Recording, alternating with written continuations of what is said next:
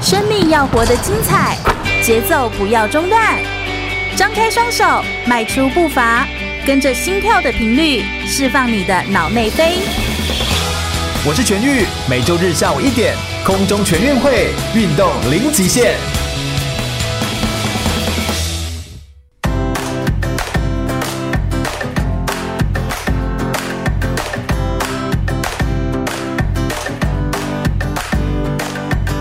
全国广播 FM 一零六空中全运会，我是全玉，每周日下午一点到三点，在空中给你轻松好玩的运动讯息，还有体育圈内的大小事情。Hello，大家好，来到了空中全运会的节目现场，我们今天非常的荣幸可以邀请到呢，也是我的偶像，就是我之前就是看了《运动是我对生命的承诺》这本书的作者是我的偶像，同时也是目前呃中华奥会的教育委员会的主任委员，同时呢过去也担任过非常多，担任过呃教育部体育署的副署长、行政院体育委员。委员会的呃这个经济处的处长，然后主任秘书、参事等等的这个角色的，非常我敬佩的彭台英老师，彭老师，欢迎老师来到全国广播，耶、各位听众大家好，还有主持人好，是感谢彭老师专程一趟，哎、听说彭老师是专程为了录音专程南下，对不对？对 对，真的是感谢彭老师专程过来，可不可以跟我们稍微简单简介一下彭老师您的这个背景，也帮我们简单做一下介绍好了？好像您是零四年的时候拿下了，就是担任经济处处长，为台湾拿下史上最多面的奥运金牌，对不对？ 两面而已。啊啊！但是两面已经很多 了，那个好像是台湾是第一次拿到这样子的奥运金牌。没错对对对对这段经历其实非常的特别。然后二零一九年就是今年的时候呢，我们中华奥会的教育委员会，我们也拿下了这个雅典娜奖，这个是 IOA 颁发的这个奖项，所以它也是推展跟奥林匹克教育有关的内容。那彭老师也是教育委员会的主任委员，这样，所以我觉得在专业度上，还有在这个精神上持续来传承这件事情。彭老师可不可以跟我们分享一下，为什么你会一直那么的可以坚持在推动体育，不管是呃让更多选手可以得牌，或者说是呃包含说运奥林匹克的教育、运动的精神，为什么这是你那么坚持想要推动的事情啊？可不可以跟我们分享一下？呃，我原来不是学体育的，哦，我是学教育的。嗯我曾经在经建会、国科会、嗯，科园区管理局， 在劳委会对，还庆会。那到 TO 是一个是一个意外的偶然，但是那意外偶然让我影响这一生。因为那时候我当主任秘书，对去参加是参参观了这个雪梨奥运。对，两千年的时候两，千年雪梨奥运，两千年雪梨奥运的时候，他们是把一个垃圾场，嗯，他们算是环保的奥运，真的它叫 Green，第一个叫 Green Olympic，就环保奥运，他们对叫出绿来，色奥运，嗯他就把垃圾场变成选手村，啊，对，变成这个竞技场，嗯他就用这样出来，而且他在财务上的分析都很好。对，你看，化腐朽为神奇，我看到了，嗯所以就感觉，哎，这是台湾未来。是，另外，第一第一点，第二，我刚刚讲，我走过那么多步，会发现台湾有很好的人力，人力，也就 manufacturing 在制造业方面，我们台湾很强。对对对，在就是台湾代在工啊嗯创意方面、追求卓越方面，好像有待努力。嗯，是因为我们教育的关系吗？还是是因为呃就，彭老师的感觉教育有关系，绝对有关系，还跟这个整个社会氛围一样。是其实，在追求卓越过程中，一定要有自己的想法，是，要独立思考。嗯嗯嗯，所以那时候就开始认识奥林匹克精神。哦，其实奥林匹克精神，我常跟人家强调，其实也很简单。当初创办奥林匹克教育啊，第一个现代奥运的古波坦先生，对，他其实奥运就是一个骑士精神，嗯，善良跟勇勇敢敢，嗯，可善良，我就我另外把它诠释一下，善良需要有力量，哦，对，勇敢要有智慧。嗯，一个好的运动员就应该这特质，不只既是善良又有力量，然后对对既勇敢又有智慧，对这就是运动员的特质，所以跟我们过去在体育界说啊，就是好好去努力奖牌，其他不要想输，慢练读是错误的。是是所是，以那时候决定留在体育会，去在体运动方面发展一下。是，而且彭老师其实是呃，之前是滨州州立大学的哲学的博士，所以真的是走教育，然后走哲学，然后走这些推动有关的内容出来的。但是后来转到体育的产业，其实也做得非常的好，好像就是体育界就是需要有一些人从外力、外面的力量进来，然后才能够让体育圈有一些的变化跟这个改改造，对不对？所以我想说问一下彭老师，您您的观察，台湾现在在运动政策的推动上面啊，或者是未来的。方向上面，可能可以怎么走，会是更符合台湾的运动的优势，或者说是符合台湾运动的这个潜力啊？就彭老师你来看的话，这件事情，台湾的运动产业的发展，问题出了太体育，哦，太体育了，哎呦，哎，这个观点好特别，太过体育了，现在在设计运动产业，很多是体育系的教授啦，哦这出来产业的，所以他的思维就被限制在，就在体育这一块了。嗯嗯其实运动产业跟科技产业很像，嗯，对，它没有国界的。所以它有各种的可能性 possibility，对非对常对的，大我举例说，嗯嗯嗯，你看到 NBA 对，在哪个国美国家？嗯职棒，呃，美美国职篮美国，篮嗯，在哪个国家？美国啊，美国就是推动的非常大，但它在全世界各地都有转播啊，对呀、哦就转播金嘛。对，转播权利金所，以台湾的 SBO 当然起不来啊。因为没有办法到世界各地转播，对啊呀、嗯，所以它那就没有到一个那国际那就的变恶性产业循，环了嘛。它就变恶性循环，当你没有办法接到转转播费，打得又不好看，然后又嗯，限制外籍人数，然后对之类的，这个球队不好看的话，没人要看了。哎，但 SBL 好像已经是台湾算是比较多人看的了，哎，所以连我们台湾比较多人看的都已经不是没有那么的全球化， SBL 那时候在我当进驻长的时候，我们那时候林主委创办的了，林德福主委创办的。其实刚开始头几届都客满哦，对啊，就是人那还是为什么算客满多了？因为那时候转播，嗯，嗯他不嗯是转播台湾，他在亚洲有转播、哦，对这第一点。对当你发现你转播的地方多了，广告费是不多，对，这第一点。第二点，大家看到就有兴趣看你的台湾的转播。第二个就是那时候我们做行销，对，所以整个就很活化。嗯嗯那嗯，卖到票真的一票难求啊！对，所以就是因为有一些行销的做法跟一些行销的方式，所以你的市场一定要看世界。对，不要只锁在台湾这个地方，对对，那如果这个台湾，我其实跟我这样举例说，你 SBO，你不要打，我知道哪一队是冠军啦、啊哦，对你好像都不用开始，我就已经就不用打都你知道了结，局是怎么样吗？嗯，跟那就棒没有可看性的那职种感觉，棒也是一样啊，是是是，所以那个竞争的那个竞争性，或者是每一个队伍的强度、平均的强度，其实是一件重要的事情，非常重要。不不，他这样子，哦美国的选秀是这样啊，弱队先选，嗯，对，选秀是这样的，没错，对不对？嗯，弱队先选之后，他常常说我们讲说灰姑娘会变成公主啊，对，灰姑娘也能够变凤凰， 林麻雀书变林凤书豪凰不是这样吗？嗯嗯他创造很多 miracle，对创造奇迹，对，感动人心的故事。是是，现在你告你可不可以举个例子？我台湾的 SBO 让我看到感动的故事吗？现在好像还在还在努力创造，不过是有一些球员啦，譬如像呃像现在譬如说求学啊这个这个系列的，就是那个何凯荣，他就是也是努力的在推动这个 SBL 这些东西，但他本身其实也不是篮球出身，他是他美美国式足球 football 出身嘛，对啊，所以其实哦有了，那后来有一个运动员叫陈盈韵嘛，啊对对对他就对当时在在美国美国受训出来。，对，我但我就是很少数啦，就是、呃，我的强调是说哈，你要培养台湾世界级的运动员，嗯必须跟国际接轨，对，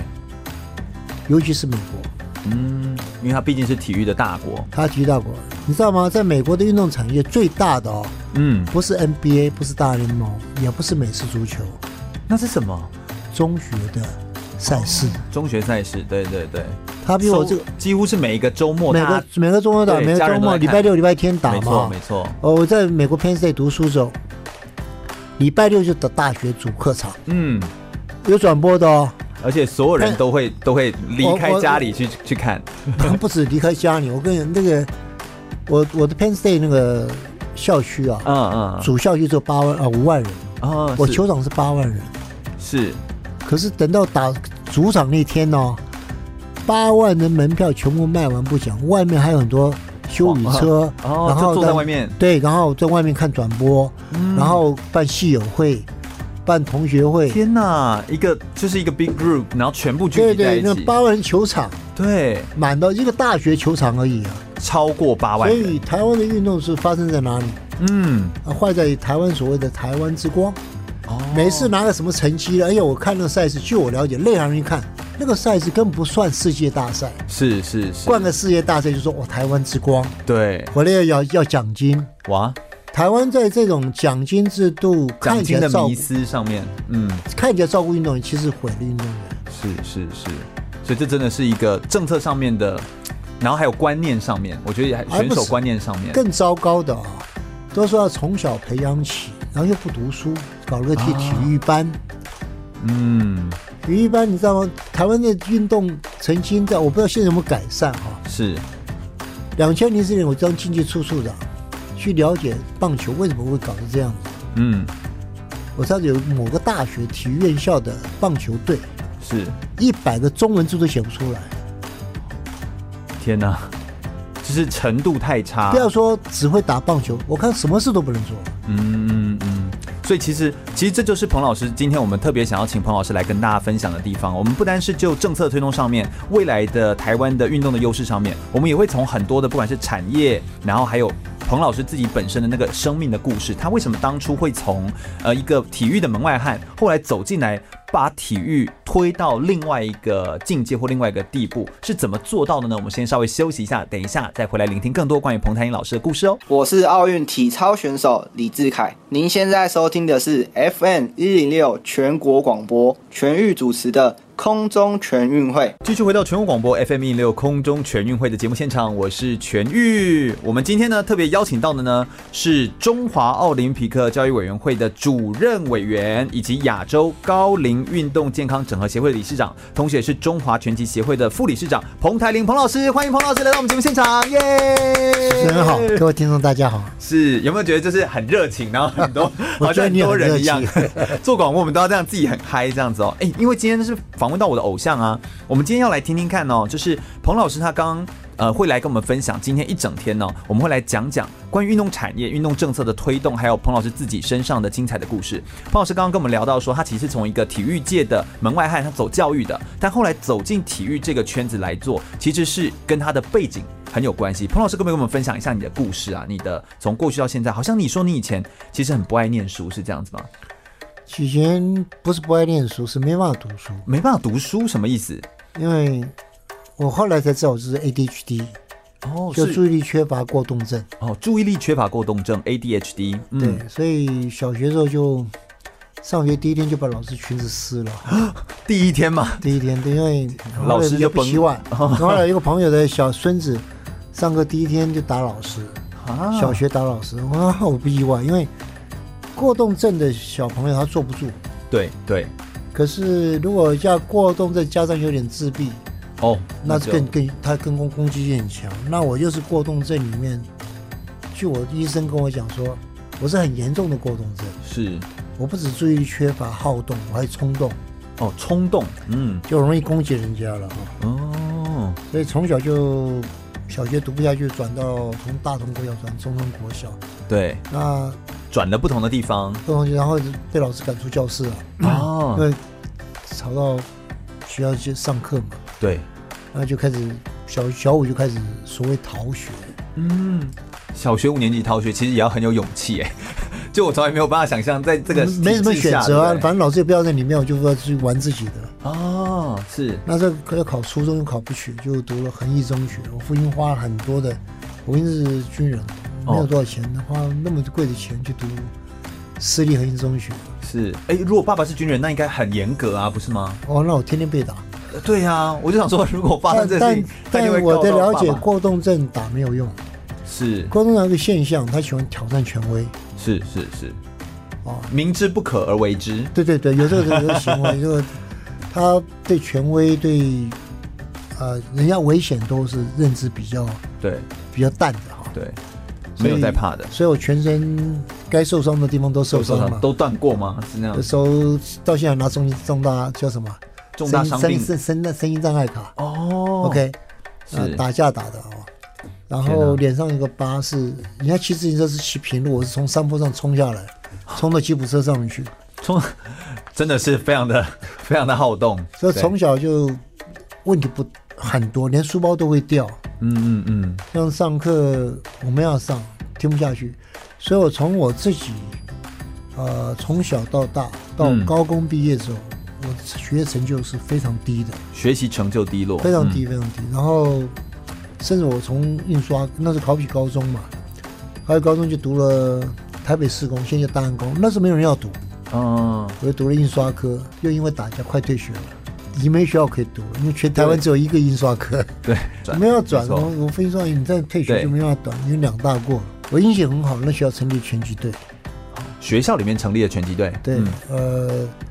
那个教练叫林训，是非常好的一个教练。我那时候看到，那个那时候看到，哎呦，他拿亚锦在铜牌嘛，看对那样子说，好像很厉害，偶像哦偶偶像像，偶像对对对对对对，就开始练拳击了。啊练拳我很认真练，结果刚好运气又很好，那时候有一个叫拳坛风雨，就是嗯那时候最好的一个拳击手叫阿里，对，王阿里，他就哎，他那每个礼拜几我突然忘了，但是每个礼那个每一次转播我都专门看做笔记，哦，你会边看边做笔记耶，对对对哎其以实过动症的学生来说，然后却就就做笔记，专然后心这样做笔然后呢，记讲评的我会说、啊、他怎么讲评，那后来有这个讲评就改变我一生，哦比，如说当时他们说阿里很有特色，就是打人家讲我几分钟把你打垮，我一定会赢你，然后呢。嗯，他会宣誓还还会，宣宣誓告性，嗯，这影响我的行为。是比如我跟他打拳击或跟他打架，你也会先说，我先说一下，我一定会跟他最近打 到，天哪，哦就就学阿里的模式嘛。 对。对对对可对，是那时候有一个地方也给我分享，那时候在讲，他说阿里他自己讲出来是，认识你的目标，conceive your goal，believe 对， you can do it，嗯，相哦信你可以做到，后面成就就来，achievement，我们叫对成就成就的嗯， CBA 嘛哈。对，那我想，哎，对啊，那我不让我用用用在打架方面跟拳击方面，哎，真有用哎、哦，我那个四七公斤这么高，给我打都七十几公斤，重量级的，重量级的。所以那个时候是跳级在打对方，我完全学阿里的那那叫他们叫蝴蝶步，对对对，我天天练跳绳，我家在家里有空就练跳哦绳，只要有空就练跳绳。所以 move 然后 like a butterfly，哦对对对，完全这样就他打不到。后来，哎嗯，哎，后来我才知道郭栋还有一个特色哈，对，他是缺乏注意力，但是他通过危险的时候会有出来一个叫超专注力。哦对对对，好那像有个超专注力在我们去在运动里面心理学叫做 flow。 flow 心流，心流嗯，就我打拳击的，我可以进到那种 flow，很容易进入 flow，哦，比一般人更容易专注，非常容易专注。然后对方打拳对我来讲是慢动作，看起来速度变慢，他完全这样办，我可以超，哇我就完全哇，我可以把拳脚放下来闪他的拳，然好后一拳酷哦，上那去拍电影哦，跟拍电影一模一对啊样。 所以武旁侠，片的感觉，对对对。然后后来旁边 人说：“哇，这个打架出身跟打拳就是不一样啊，对对对对对对，那种感觉就完全不同，那很有成就感。”是是是，那后来本来要打架，后来人找我打架，我就说这样吧，单挑拳击套，那就打架就合法化了。哦，对，就变成打拳击，对不对？打拳击就不再是打架任何，人来找我打架，我说我们打拳击好了。OK 嗯嗯嗯，那因为有兴趣就精进了嘛哈。对我自己会去做沙袋哈，那时候没有钱，但用面粉袋做沙袋，自己绑上练拳。天哪！那个天天把两个拳击套放身上啊，找人单挑。而且这是有一种有一种自己就是很明显的就摆在这里，就是说我要来找人家挑战这样的感觉，每天都要找人家单呃我挑。几乎每天都打，天哪！因为以前是每天打架，后来每天打拳击哦。哎、所以拳击运动好像真的改变了童老师的一生，是不是这样子？没错，而且后来在学理上哈，原来 ADHD 很需要这种你不专注会被打死的运动。哦，还有什么运动是类似像拳击这样子？就是它是必须要非常专注，跆适拳合道啊， ADHD 跆拳道也像，所以竞技类的运动，积极跆拳道跆。拳道，你你如果你不专心会被打死。哦 OK，然后像脚力吗？体操也一哦，样，体操，啊体操你，不专注会摔掉嘛哈。对，掉下来。脚力也是一样，就你要要全神贯注你才嗯能。啊，另外他的职业哈，很适合这个特种部队。哦，军军人那种，而且很随时会有危机的，对，有而点且像是那个，比如说我们说 Guardian Angel，就是那种就是说那个像什么一滴紧第一滴血那个对很像。或者什么呃第一滴血，对对对对对，其实蓝波，我自己看了第一血那个特质就跟就是过动症的很典型的，可他比较倾向于一种自闭，他没有嗯是去沟通，是，那我所以很适合当什么护卫队啊，或者什么那种很角适色，嗯合，非常适合，因为他喜欢做这种东西，他很而且怕又不怕无聊，，而且又不怕那些恐怖的，就是那些他更不怕，刺激因为对而且啊，我这里分享一下过动症的严重性哈，是我们睡觉不专心，睡觉不专，等一下等一下，像我睡觉超专心啊，睡觉不就睡觉吗？什么叫嗯睡觉不专睡睡心？你就过动症一般都睡不好，真的哦，真的睡不好，反正就是后来我自己从小就脑中一直这在样想事情吗？那种感子。觉，我觉得是老婆静不下来，怎么样？反正就是我们可能内分泌少，有什么东西，哦，就那个人家都是越累越睡得着，我们越累就睡不着，就全身处于亢奋状态。哦，因为哦，后来好我去特别检，后哦，来我去检查睡眠，他说你没有睡着过，你的浅睡眠就回来了。所以都没有进到深层。对对，所以我们很容易疲劳。哎了那很容易解，疲劳，在上课一般就没有专注嘛。那我但又要没有打瞌睡，是吗？我我必须动，我才能够才能够维持精神。哦，所以懂难怪我们小时候坐不住啊。对，都要一直动，所以这真的不能怪学学他他生。是后来现在目前他们都就叫吃力他人嘛。是是是，可是我那时候哪有什么这个概念？我们连过动儿都没有这个概念，真的然后就靠靠这个。那我很幸运，就是到十八岁可以成功的从高职毕业。对，我这真的们教是很不我们容易教官不相信的，他不相信我可以毕业。真的，我记得很大而且过彭老师不只是毕业，彭老师还念到博士哦， 所以彭老师后来是宾州州立大学的哲学博士，所以一路这样走过来，老师你是逼着自己读英，我记得你那时候说读英文也是一个很挑战，然后学习也很挑，但你就逼自己，呃，我还是回到选举哈、是选举教我说怎么去设立这目标，追求自己的目标，有有信念去追求对目标。对，那全局会教会什么？当你嗯被打击最猛烈的时候，最保持冷静的时候。那时候我刚毕业，台北施工毕业，做印刷工厂做工，就一辈一辈子这样做了，然后将搞印刷厂，就没多久，我手就被机器压到，哦，有机器压到，因为注意力缺乏的关系，我那个看机器啊，很容易就晃就没有注意到一些那时细候就节，手就被机器压到，天哪，而且那时候的机器都又还没有那很种大安哦全注很意，大，对那对个对对是后对，滚筒那个压下去，手就手指压扁，啊，住院做了一个礼拜啊、一个月。那我父亲又得 cancer，嗯，癌症，这两个打击，你看，父亲的 cancer，那时候听到 cancer 就是绝症嘛。对，就觉得不可能好，那我自己又被积压到，怕会被残废，嗯嗯，在医院想了一个呃一个月躺那边就想，这我未来吗？是是，这个想法真的一个月，所以有时候碰挫的也蛮好，这么沉思下来，嗯嗯。那我应该做什么？我看我父亲那么痛苦，我没们错全家说我要当医生，哦就就立志要考国防医学院哦，哦，所以就立志要读书，啊，立志要考国防医学要院，国防医，对，我嗯要考大学，对两个不冲突嘛，反正就准备了。对，就开始自修。其实我这辈子读书全部是自修出来的，因为哦，我上课没办法上，对，所以就是自学这个模式自我己完全出是来自的。学出来。然后其实自学现在变成现在蛮流行的一种方法，就都觉得好像在学习上面，有时候学校没办法补足我们所学会的所有的内容，用自学的方式。我其实还是强调学校教育蛮重要的，嗯，只是学校应该放松过去那种听讲填鸭式，嗯的。嗯嗯。后来我听讲读是，后来你讲没错，后来我考我自学读英文啊、数学啊出来，数学就没办法，对，所以读不懂就不懂，就就请请教别我人。后来请教，让我这给个做参考。嗯，因为我考了四年嘛，四届，前三年都差几分，对，就后来发现，嗯，数学从来没超过十五分， 那就把所有考古题拿出来做，一个一个做，呃，第一届考古题全部是做。是，我一天一支圆子笔，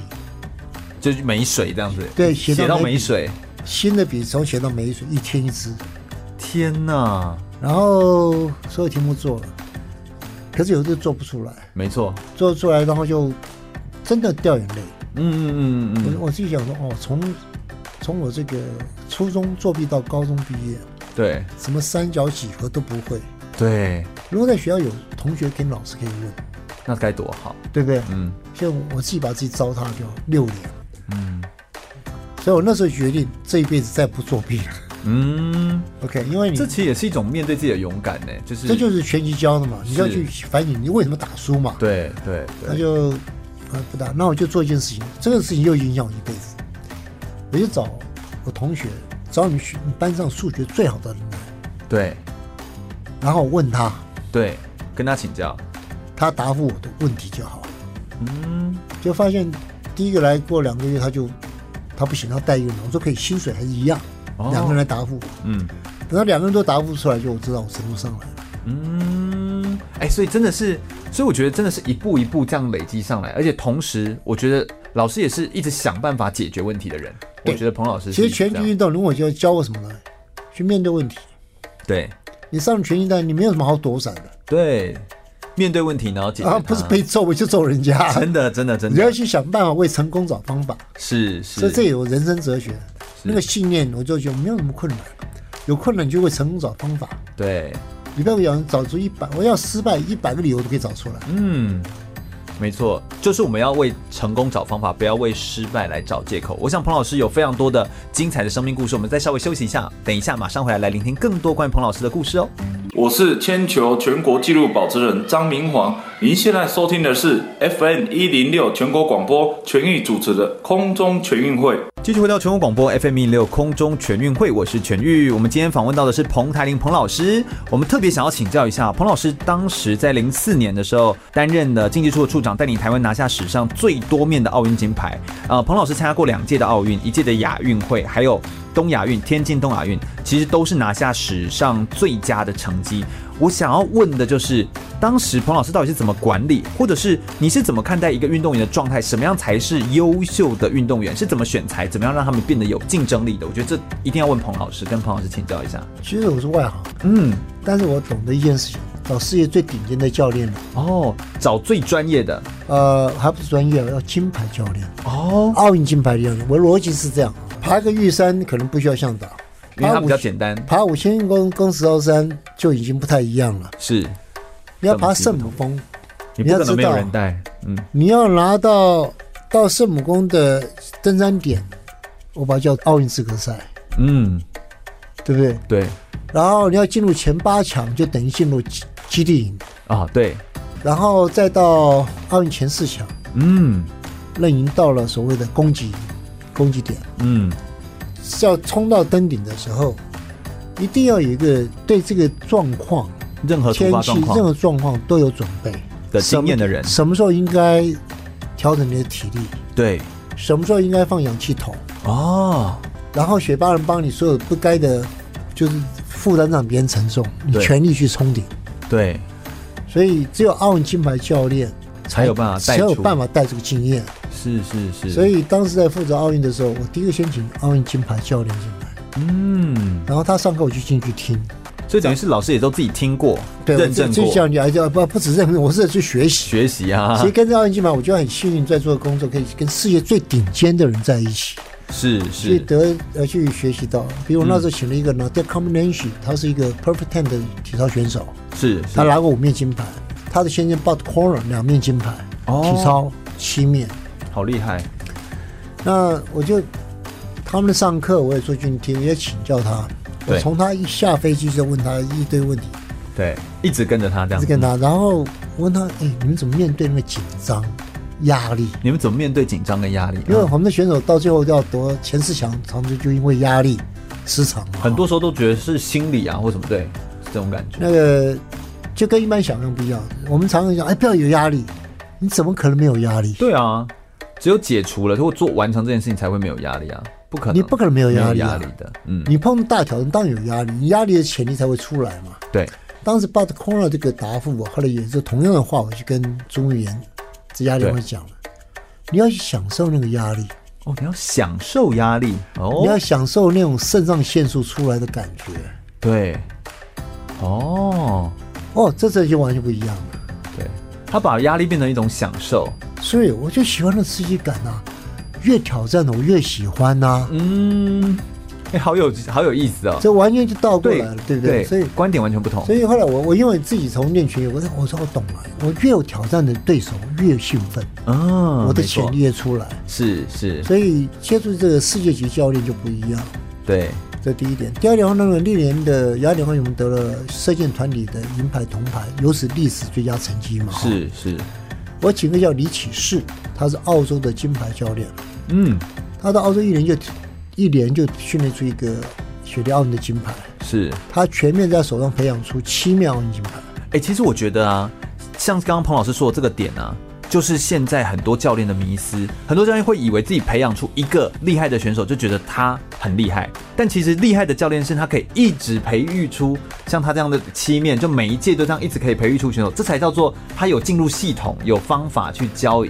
这一群学生，你讲这就台湾的问题，所以教练一看到一个，比如我这个谁，哦，拿到奥运这个然后世这界是我金牌带的这样这我嗯带的，奖金一定要我要，一定要我带。嗯，我觉得这个观点其实很奇怪。他忽略教练 coach 是帮助运动员成功，对对，他应找更好教练一起来努力，他不知道把他排斥掉。对这台湾一直拿不到金牌，嗯，可两千零四年我这种做的很严格，嗯，我是管理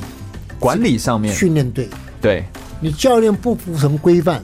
不服从我去拿奥运金牌的目标，我开除他。这很像说把这个比赛视同作战的那种感觉，很像我军人。的我的观念嗯，在竞技运动形同作战，哦，纪律第一优先。纪律第一优先。嗯，那教练跟运动员按照纪律来，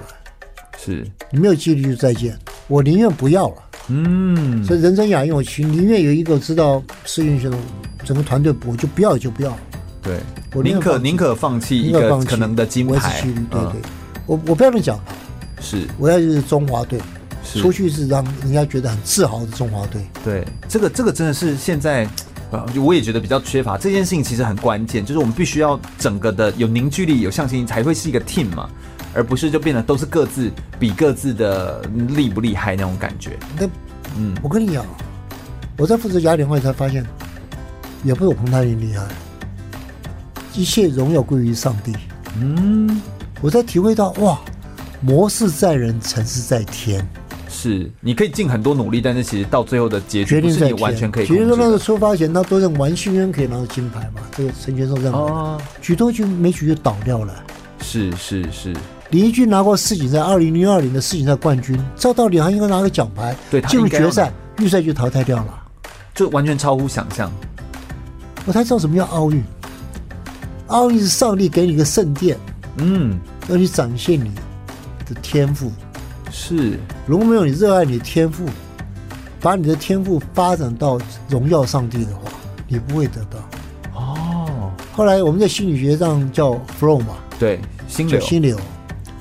其实真正好的运动员到最后是到就到 flow 的状态了。嗯，那我把它形容到，他们叫心流，我喜欢叫天使，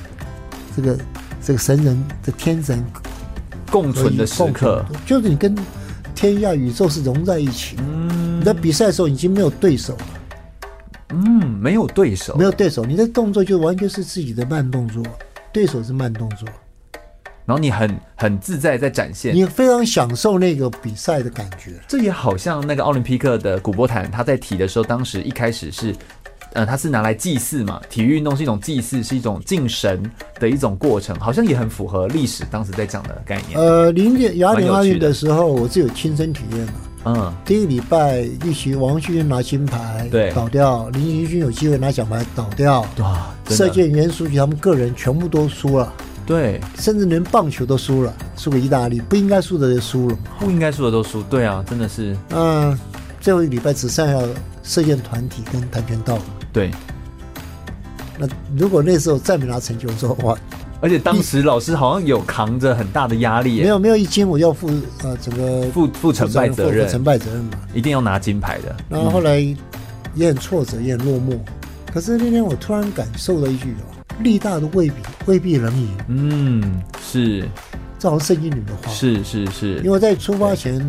得了膀胱癌嘛，哦，出发前去对零四年出发前所得以我膀们就嗯胱住台癌安医院。啊，结果那个墙壁写一个“凡事相信，凡事包容，爱是永不止息对”。啊，格林德写作就抄掉笔记日记本的上面，对就每天就念那一句话。对，就到最后，我就体会到，不是你努力就可以的。我就跪下来祷告，天上的神， 我不是基督徒，哦，那个时候都还不是是不是不是我不是基督徒基督徒，我就说哦你只是相信，就是有一个我力相信量一，定要有一力量，因为你觉得这完全不是我不是我可自以己操控纵的，制也不是我可以努力的。这真的是一种很大那的体那会，个就给祷告说，如果今年再拿不到奥运金牌，台湾人不会相信我们可以拿到奥运金牌，哦，人们就会失去信心了。对不对？嗯嗯，你这你很清楚，台湾体育界从来不相信的嘛。就我们大家都要看到才相信，对对对，我我们大家都比那较我是这就样说，，我没办法相信才看其到我。说如果嗯，可以拿到奥运金牌，是一切荣耀归于神。是，我们这个祷告，哎，很奇妙哎。那天祷告，第二天出来，射箭女子铜牌出现了，哎呦，再隔一天，男子银牌出现了。嗯，那男子拿银牌那天，正好是跆拳道队报道，哦，OK，那时候就整个是气势起来，慢慢的呃，你说其实也，我这整个人是非常的平安，舒坦平安，嗯对对对。我就跟跆拳道，因为那时候刚开刀完嘛，对我，说我不会去看你练习，也不看比赛，只是有一件事情你们要做到：赢的时候跟对手鞠躬，是不不，输的时候跟对手鞠躬，输的时候跟对手鞠躬，赢的就要拥抱对手。嗯，就古巴论坛说，你没有对手，你什么都不是嘛。对，我们运动是因为有对手才有我们的，对啊，所以要要尊敬，感谢对所以手，我那时候概念，那时候跟射箭队讲，你要尊敬你的对手，嗯，自太他共荣 respect，。对，你不是攻击对手，我打败你，不是，你就是说嗯嗯把你的敬意，因为有你才有我，对，然后你好，我才会更好，对不对？这个就是更高更强的真正真意嘛，就跟他们讲，就很奇妙，就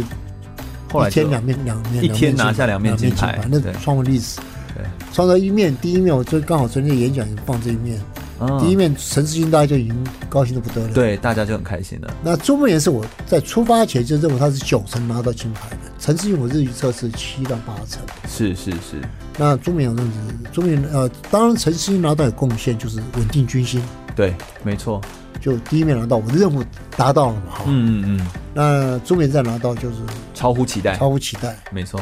第二天，其实我看好两位运动员，一个是黄志啊，不，我看好是技术员。哦，那黄志勇认为，因为他跳一量级，对他跳量级，他的对手都比较高十公分 啊，真的，所以黄总就蛮担心的哈。结果他踢到银牌，嗯哦，这个运动员是了不起运动员。是啊是，非常了不起。因为两千零四年有个很感动人的故事，就是朱明跟黄志雄。对他愿意就是换量级对这件对对事情，，当时全世界最强两个第一量级就是黄志雄跟朱明，对，所以所有人都建议我征召朱明。嗯，可是我去跟朱明讲的时候，朱明人家都叫我征召你，就朱明跟我讲说这对雄哥不他讲公平不公平。对。然后董说那哎，竟然有人对啊，会会这样说，这这个其实要很一般人很值得就就好啊就说好啊，对对对对对啊，啊这很对值熊得哥敬不公畏平，嗯，我哦说你那你就打嘛哈。我说你有信心，他说我没信心。我说哎啊，我说所有人跟我讲说你中国是最强的哈，对你是一个对冠军。他说，可是熊哥那个气势，他的是全路刚好扣我。哦，然后我说那怎么办？他说那给我个机会，让我回国体再练。我们在一起练就很奇怪啊，在嗯嗯，公平对抗嘛哈。是是，天这样，那请他回去。我说好，那请黄志勇来。我就跟黄志勇今天要决定要谁打第一，谁打第一量级，第谁二打第二第二量级，嗯，黄总还没有，我们在讲，黄总就说，朱明打第一辆球，我打第二辆球，你知道我当场差点掉眼泪啊。对啊，他他竟然会愿意让，哎，就是，然后他说，朱明准备好了，我也准备好了。我说我跟志雄，我说你这样跳一辆球，你这拿金牌几率往下掉几层，你知道吗？对啊，这个差很多，而且是出发前就是在我决定在决定要决定要报名的的时候，对啊，那天。他说我，他说他处长，那我是处长，那我准备好了。哇，你知道我那个真感心真的是很很很，所以我就说，这是我在雅典奥运最感动的一件事情。嗯，这个背后的故事真的真的是只有当事人才能够真那的后感来受我到。就讲错了，但后来这传出来以后，那个他们就征召他去到选立法委员。是是是，那但是我我跟很多人讲，不过雅典奥运要问我，除了金牌之外，真的意义是朱慕炎跟黄子雄的意义。没错没错，对，他是真有奥林匹克精神嘛。嗯，呃，你要我怎么选材？其实不是我选材，是金牌教练选材。没错，哦，我不会听我们是是教练说谁最强。我讲个例子，就我当时请李启士就射箭教练进来对，，我也指着袁淑琪，哎，这是我们未来金牌选手，因为您打对零二袁淑年琪那个对釜山亚运对淘汰了金牌教选手嘛，哈，对，我说韩国像袁淑琪选手上百个啊，真假？啊，我说他他有一个运动员，他认为 technically 就技术上对准备好了，我谁啊？游明煌哦，哦，我当时你反应一样，我说没有想到，对我不对根？本不知道刘明煌是 谁。刘明煌，然后那个他照片就点这个，他叫我们在这里有刘明煌，就问那个林德耀老师，他说他表现不是很好，他连哦前八都排不上的。那教练怎么看的？对啊，金牌教练怎么看他的？从他的 muscle 动作动作 OK，哦，可是后来林德耀老师说他心理素质不好，是就是很容易紧张啊，因为学业成绩也不是学学业成绩也不是很好，是，我就低当比较众哦低成就，然嗯，后就用心理学的效应，就当众所有运动，所有的旗旗舰队集都合的是时候哎啊教练。我这个谁是名模？当然了，那林文你知道吗？李启是李教练说你是 technically 技术上你准备好是金牌了，哦，当众给他的鼓励跟鼓舞，其实叫比马龙效果，对，这就比马龙效应，对，对不对？嗯，就是说好的他会更好，那你看有不，你不是说好哦，你就是最好对，你了，就是最好的，欸这真的很有很激奇励的妙效哦，果真的很奇妙、真的哦，你知道吗？就决选三个嘛，陈思源、刘明煌跟王振邦嘛，对，三后个来嘛就他们三就个，三个嘛。哦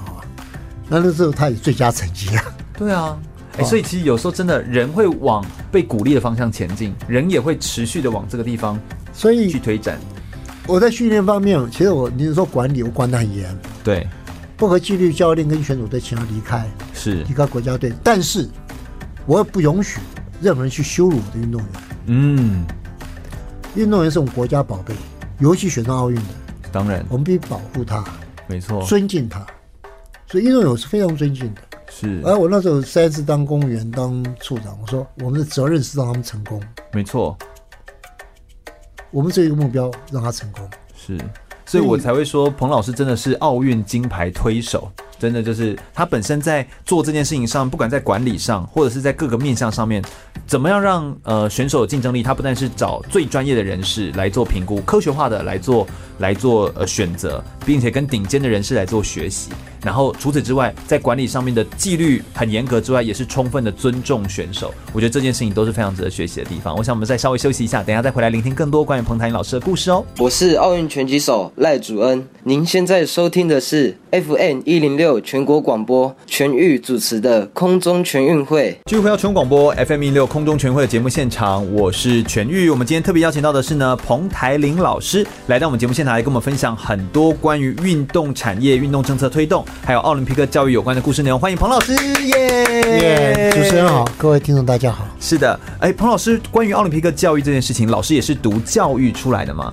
我们刚好在二零一九年的六月份哦，中华奥会获颁了一个雅典娜的奖项，也是全世界第五位获得这个奖项的奥林匹克的学院哦。那在第五十九届奥林匹亚的 IOA 的国际研讨会的开幕典礼上面，在希腊哦，国际奥会的主席巴赫还有希腊的总统都有出席，来到这个颁发呃这个奖项地方来颁发这个雅典娜奖项给中华台北奥会。那所以从历史的角度来看哦，中华奥会是全世界第四个成立奥林匹克教育推广的单位。从汤明星老师，就是我们台湾的这个奥林匹克之父，已经走过四十年的时间。那彭老师现在是中华奥会的教育委员会的主任委员。那老师对于奥林匹克教育有什么样的看法，以及对于教育的推动这件事情上面，老师是有没有什么样的就是想要做的做法？可不可以也跟我们大家分享一下关于奥林匹克教育？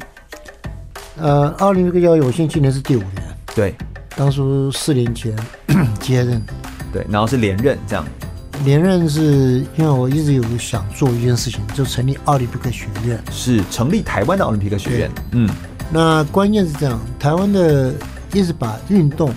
嗯，体育啊，就当做奥林匹克就是他们的，哦，OK，就会认为奥林匹克只有跟体育有关。所以你看我们过去办奥林匹克营，几乎都体育系的嘛，嗯，因为辅导老师都体育系的。对，有点锁住了，这都我们自其就实只有体育才能奥林用匹。克教育应该是落实在各级教育，甚至生活层面，对，甚至不只是不只是运动员、年轻人，包括老年人一样。是是是，那古波会长当初创办现代奥运的目标，第一和平嘛，嗯，然后和平中慢慢就衍生到人的演化，没错，然后人的进步，比如说他，我刚刚讲说他真正的奥林匹克精神就是说要骑士精神，是善良跟勇敢，善良跟勇敢，善良就有刚刚讲要力量，勇啊、勇敢要要智智慧，慧，嗯这才真正的骑士精神。嗯，而且这也很符合奥林匹克的，就就是是就奥林匹克教授奥林匹克的核但心。台湾的运动有做到这一点吗？没有，嗯，为什么没有哈？那从小搞什么体育班啦、准备奥运奖牌啦，所以我们就太重视成绩，太重视表现，太功利、然后太功利太浮面，不重视内在的那些，完全没有内在的东西，哦所以台湾不容易在单项节目里面去有世界级表现，偶尔拿到，偶尔就拿到，就突然喊的台湾之光、台湾的骄然傲，呃后之后就又没有了。然后 就没有，对对对，真的有时候喊还一喊就会没有、哎，很恐呃，怖。举白人他们不敢面对，像我有一次记得是庄智渊跟谁联手，然后世界排名第一的啊桌球嘛、桌球对，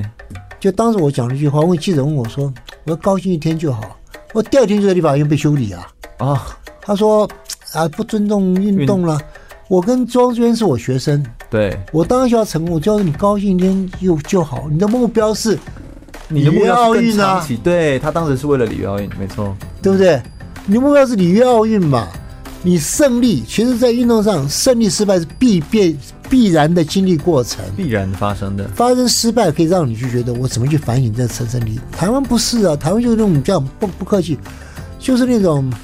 一定要成功呃很熟熟悉的讨好性。哦，讨好讨好，然后运动员拿个奖金奖牌嘛，就给奖给发红包，哦，什么什么营养金啊，就是那补那贴这叫样子发红包，叫锦上添花。哦，是，但其实真正他最需要的时候就比较没有，你应这样该在他最需要的时候，最需要拉一把的时候，最在要冒冒这个牙要冒出来的时候，你要帮助他。没错，你给他丰富的肥肥土嘛，台湾没有啊，对，对不对？然后有一点天分去打篮球，后来我朋友就说叫小孩去打篮球，我又劝他不要，因为永远都比不出来啊，你永就远是比不出来嘛。所以我跟他讲说，最糟糕的，他去打篮球之后没有出路了，对，因为他没读书，你知道吗？我推荐游泳教练出游泳选手出去到乔治亚大学，那些对教练跟我讲，我们要收他，没办法说他为什么。学业成绩太差了，所以完全不是游泳技术不够好，不是是学业学成绩业成绩太太差差。他们游泳选手是要四点零啊。啊！我我在极限协会当首席顾问，是我 Penn State，Penn State 极限是非常美国厉害前的期非常厉害的。我最近不行啊，他们成绩有三点几而已啊，有他们非常重视学科成绩，他们注重学没业错，成绩哦。而且呃，他们在国外不但是你要学科跟术科并重，所以你是运动员的时候，你运动以外的这个时间品德你都都很重要，对啊你要自己都重控制。你是要拿奥运奖吗？你要热爱。而且你的时间掌控更要非常的妥善。其实真正奥运的真正好的运动员，他对自己的目标，他自己要什么，他自己懂得取舍。是可是他他们也知道，绝对不能放掉嗯哦他的学业。没错没错，学校这样要求。我记得我那时候二零一六一五年要请那个请那个美国教这个教练来，哦，是他后来被美国的 N C W 听说禁赛了。哦禁赛原来原来是只是去关心一下他的队员里面的选的选手，成绩，哦稍微问一下就被哎，好像他们非常介意这件事情，非常介意，他说你干涉我的学业上面的东西，对对被对， N C W 戒。当然还是国美国女子总教练李玉奥运女子总教练是很好的教练。嗯，那我们 Penn State 也是，我们学业成绩非常重要。没错因，为学业成绩重要原因是在这里，你要打职业队，你要去从那边去靠谋生是很难的。没错没错。可是运动会变你终身的一种很重要的习惯嗯，跟热爱，嗯对，所以你看美国的所有运动，几乎家族也喜欢，哦对，而且是全家人投入，也是荣誉。所以我后来想，我一直创办奥林匹克学社，在各级学校推，哦，学校有社团，然后对来，搞做这社团，样，然后大家一起来讨论，然后就把它变成生活一部分。是，你喜欢踢足球，就喜欢去踢，从这边去体验什么叫运动精神。所以先去感受去体感觉验，其实最好的品格教育就是运动，因为他有做中学的那种感觉，呃，还多摸了呃，比他还多一点，因为你在做中学，因为运动很容易就碰到挫折，哦，对，没错，对你输了，然后你回去为什么会输呢？该怎么办？嗯，，对，然后团队输了，大家有点挫折，嗯，可因为这个挫折，他会再重新再站起来，再去努力，嗯，这就是人生嘛。对，哎，它是一个人生快速的缩影，就在这个地方，你就可以讲去就是感我在受青委当处长之后就推动运动，嗯，有那嗯时候尤其直排轮，我为什么推直排轮？我说你在摔跤中，你才发现你要溜得更好，一定要摔跤。对。就很像你在打拳击，你站上擂台就没有不挨揍的，你就会被打到，但是你要之后才能你够回击你那懂怎种么感觉。，对你练拳击的时候，你更没有闪烁余地。因为你而且他们说眼睛还要张开，哎，就是呃他挥拳来的时候，就是对你当然是张开看着你要他的，你不你要很能专你不注能头闪开，呃，这样，所以我们另外就是拳击技术的怎么去挡住它，对对然对后怎么闪躲它。所以刚刚阿里的蝴蝶步也好，它的闪躲技术真的是我学的。对， OK，所以基本运动是让你体会人生。我个人从拳击运动体会到什么人生，比如我一定要设定目标，对，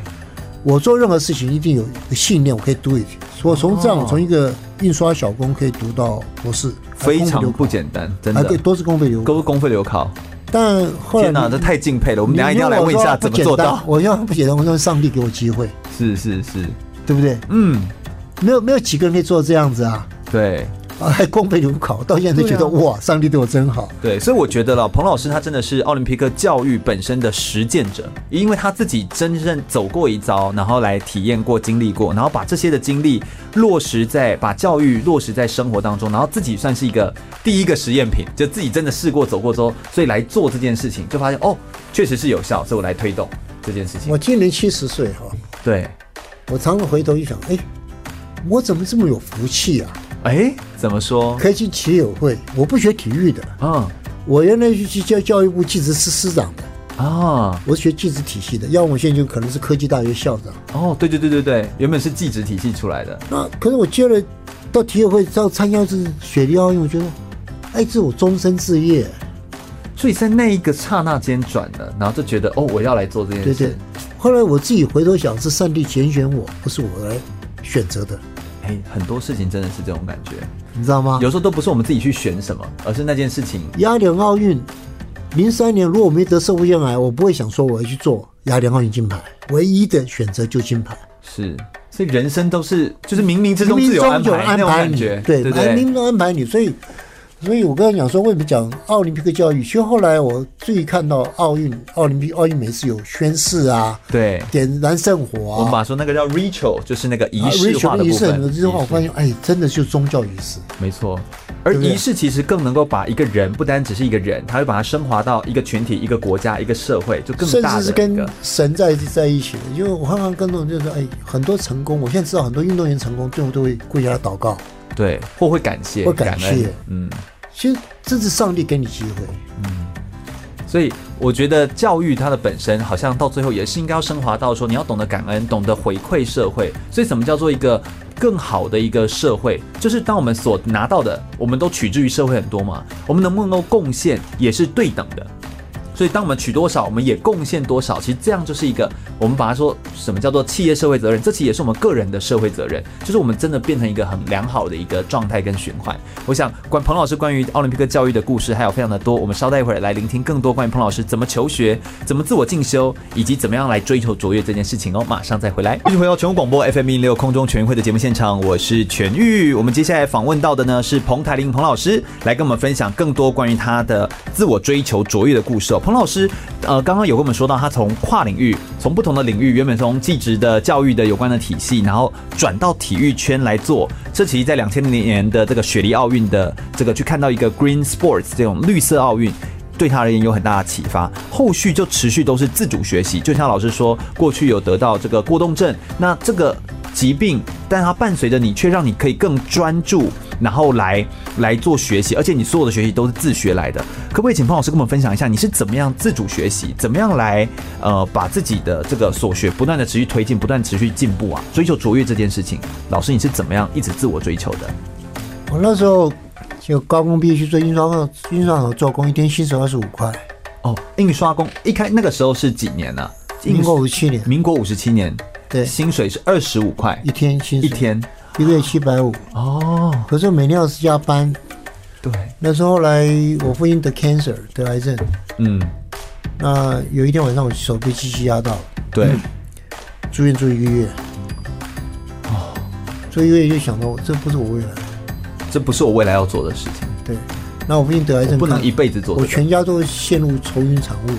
对啊，因为那个花费啊、医疗费什么也是，根本哎，失去一个家里的经济支柱。啊、我觉得不是完全进去，根本是我父亲面对死亡。哦，所那以个是这我种想，我要看到一个对一个家冲击，我说，嗯，我要考国防医学院。对，这个国防医学院以我当时程度是完全不可能的事情。旁边邻居听了应该会笑当时话邻吧居？连我妈都觉得笑话。我妈说：“你考取大学，我地上爬三转给你看。 啊，真的啊”，真的，真的，真的。后来地我上不爬是三圈。后来那我不后是来你不是考到大学了吗？我那我一直叫他爬，他就 不爬，妈妈可以赖皮的。但是那次因为完全自修，好，你问我怎么自修出来，因为我有很明确我们要考国防学院，没错，那就把哪一科要多少分多少分列出来，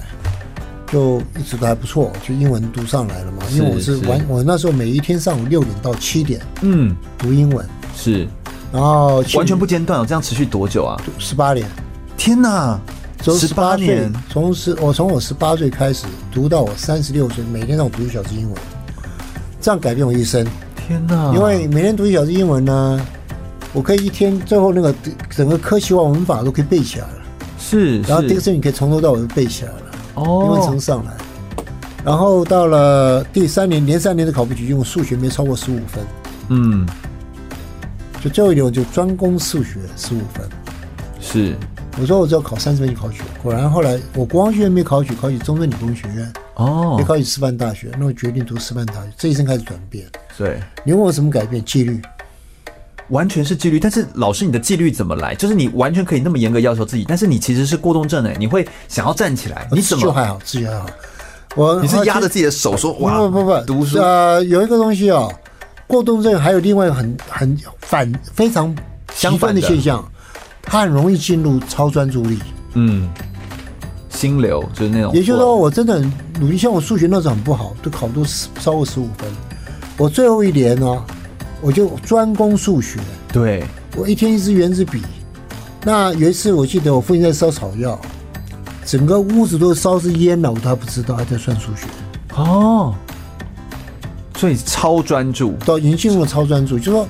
后来我跟帮助很多这个家长帮助这个小孩子很难管的时候，对，找出他的热情在哪里。哦，找出他最热爱的东西是其什实么？后来了解，有有一些人就是现其实表现很特殊的，比如说像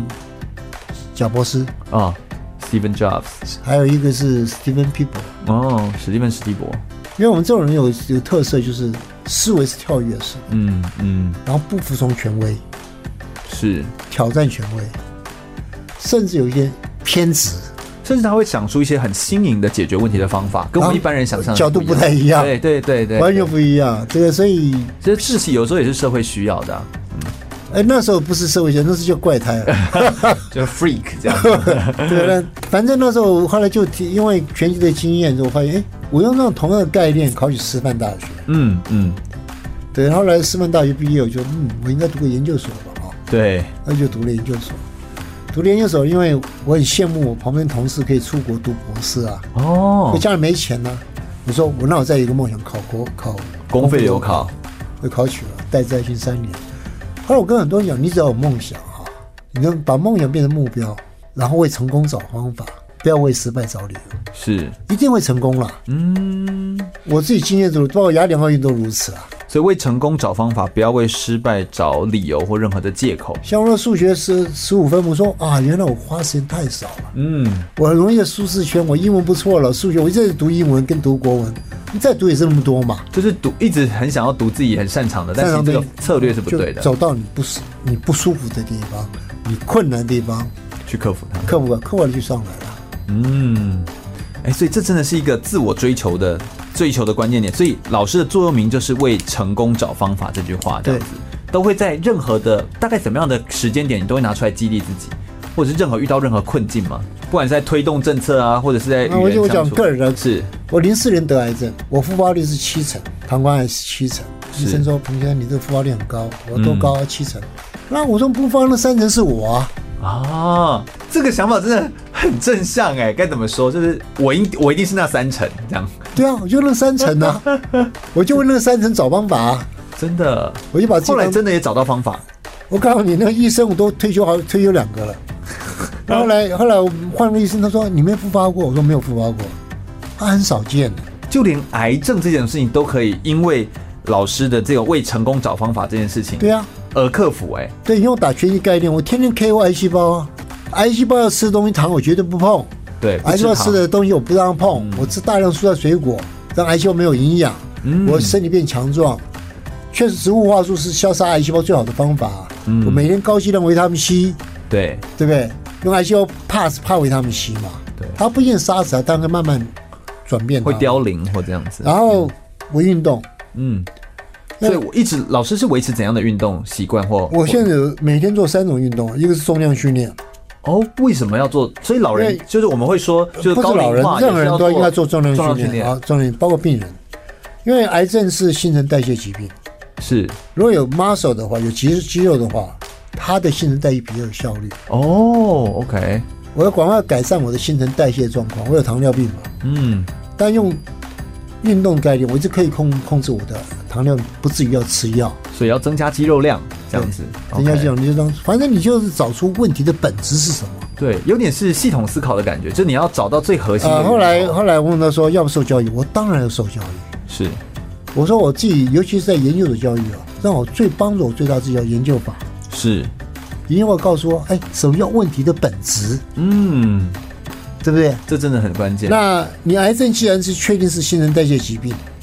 那我就用新陈代谢方法来解决它。对，就让这些东西可以凋零掉，然后那代已谢经变掉成一个病灶，变成一个危险了，就动该该该该开割的开割了嘛。，嗯，嗯但我不会只依赖开刀，我不会只依赖化疗，所以是一整个生活习惯的改变。整个新冠改心态改变。嗯，另外很重要就是，其实零四年让我帮助最大就是从死亡中学习，我生命本来就是无常，没错，再多的功名利禄也都是一场空，嗯，对不对？其实我当了次长，我当了副主委又怎么样呢？死掉就死掉了嘛，一堆亏嘛。所以你必须让每一天过得很精彩。每一天过得很精彩。是对，，对我来讲，每一天都是恩典。而且彭老师好像有数算过自己，就是那个说平均什么平均寿命跟、这个、我零四年得癌症的时候是五三岁嘛，啊两千零四年两个零四年，我就我就跟呃零四年就是五四岁，那我就跟上帝说，上帝给我十年吧，那就应该是二零一四嘛，哈，对，所以如果加十年是二零一四，没错，对。但现在已经二零一九啦，对我多活了五年，多活五年，那我说，后来我的同事了皮友华他去鼓励我说，处长你要活到这个平均寿命一点嘛，对，平均寿命年或以上嘛，对吧？对对，然后说七十八岁，我说 OK，那我你看我现在只剩八年了，对哈 哈，如果七八年，对所以怎么过的每一天很快乐。是是，我是我常跟很多人讲，生命这么短，你可怎么可怎么可以不快乐呢？你怎么可以不快乐真呢？的？所以我觉得老师已经把整个的 lifestyle，就是把这个生活习惯这件事情完全的。呃，变成自己追求卓越的一个核心本质，所以我们只要不断的在追求，而且不断的是在呃享受我们每一天，享受我们每一个时刻点，对啊这就是最关键的。对，真的，呃，我觉得我自己也是受教哎、就我觉得我自己真的是要更享受、更享乐在我们的生命当中。我想我们等一下还有最后一节节目内容，来听听彭老师未来还有哪些方向要前进，以及对于呃现在在推动奥林匹克教育啦，或是对于自己个人未来他想要往生命哪个方向再往前走，或想要来持续追求呢？我们马上再回来哟、哦我是二零一八雅加达亚运会男子轻艇龙舟金牌选手吴成博。您现在收听的是 FN 一零六全国广播，由全域主持的空中全运会。全国广播 FM 一六空中全运会，我是全玉。我们最后一节节目内容呢，一样是邀请到彭老师。啊、彭老师呢，其实是真的是我非常佩服的一个对象，不管是在对于生命，或者是对于运动，对于自己个人的追求卓越的投入，其实都是非常的厉害。最后一段，我们想要请彭老师来跟我们分享他未来还想要往哪些方向来持续前进。在接下来的生命当中，呃，老师写过一本书，叫做《运动是我对生命的承诺》。那未来老师还想要对于生命持续付出哪些承诺？对于体育更想要来持续推动的东西是哪些呢？我们可不可以请彭老师也跟我们分享一下你的有点像是生涯规划的部分？其实我的未来生涯规划，如果活到七十八岁，只剩八年，哎、我觉得这真的是我访问过，因为我每次访问的学生，十八岁、二十岁这样子的学生，然后在谈生涯规划，他们就觉得好远。但是今天访问彭老师的时候，彭老师说，如果以平均年龄这样来看的话，还有八年。哎、这时候突然间有一种截然不同的对于生涯规划有一种不同的感受、哎，彭，我就很想听听彭老师会怎么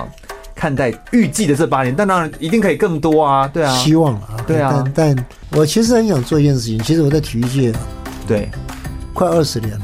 没错，坦白说，对台湾体育界是，我记得我曾经说我让有一个干净的体育界，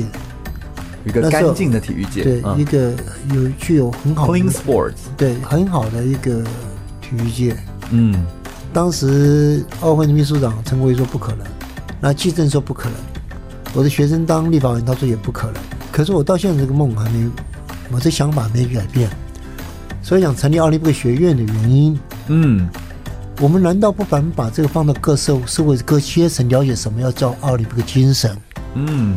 去了解为运动的争议是什么东西？嗯，OK，运动不是拿奖牌，对，运动也不是为拿了什么奥运成绩，它是运动是让你每个人的生命中去找到你的。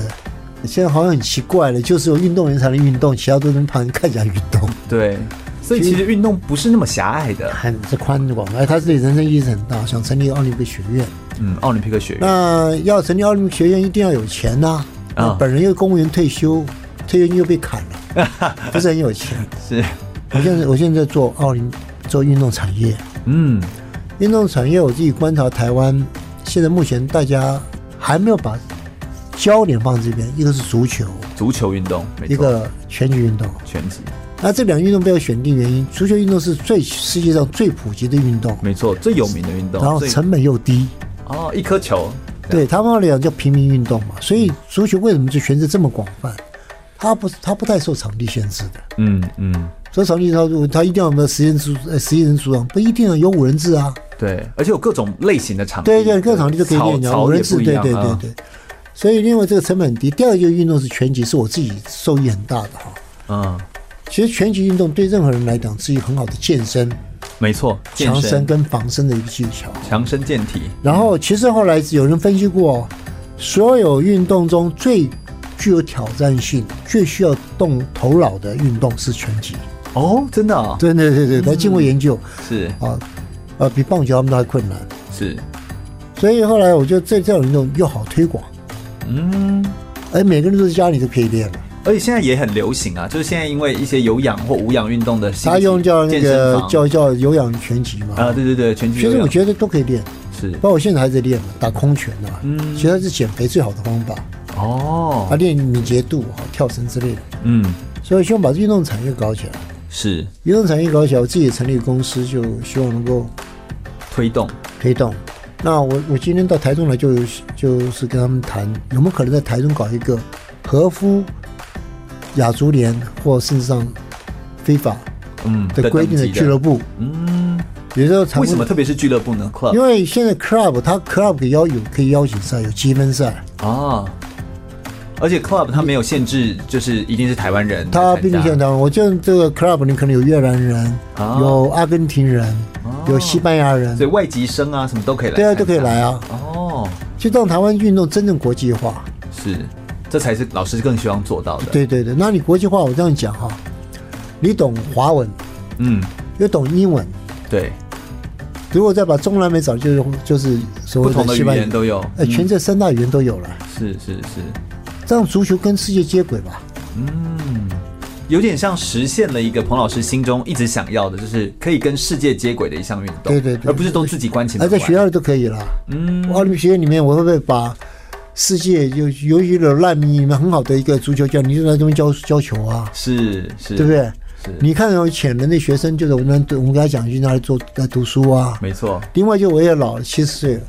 其实老人需要很多人去跟年轻人在一起嘛，哈。没错，没错。我们可以供给他们奖学金啊，嗯嗯，那他可以做我们服务嘛。是我把这个奥林匹克学院里面的选手村，就跟奥运一样的提供更二十多的二十小时，时三点的设这自助餐嘛，嗯各种餐点都有啊。所以我们就让各个年龄层也都可以一起投入在体育圈。，对，就说各嗯个运动资源都可以进来运动不是只有运动啊，奥林匹克精神是所有人的生活层面、精神层面，甚至文化层面。嗯，它不是只有体育系，是体育校的专利嘛。没错，没错。所以我要改变这个东西。嗯，我觉得这真的是一个非常非常重要的，而且值得长期推动的一个非常有远见的一件事情。我我也自己个人也非常喜欢奥林匹克学院的概念，同时对于教育的推动，彭老师也是不遗余力，并且也愿意把更多的资源就是连结，让大家资源可以连结，不要再是把每个资源都各自独立，然后各有山头这样子，这其实很可惜，就分散的力量。那也让更多的呃不同领域、不同行业的人都可以支持体育运动，然后一起进来，才可以把体育做得更好。有点像是这样子。再一次非常感谢彭老师来到全国广播空中全运会来跟大家分享这么多精彩的内容跟个人的故事，这样子哦。感谢彭老师。空中全运会是一档呃体育类的文教的教育类的节目，我们是透过运动员的精神的生命故事，或者说是介绍一个运动的项目，来让更多的呃年轻的朋友或者是所有的听众们都可以知道他可以怎么来参与，或者是他可以透过不同的角度来了解体育的活动。如果你对空中全运会的节目内容有兴趣的话，欢迎可以上脸书来搜寻“空中全运会”，注意“全”是一个草这个安全的“全”哦。空中全运会，我们每周日下午一点到三点在空中等你喽，拜拜。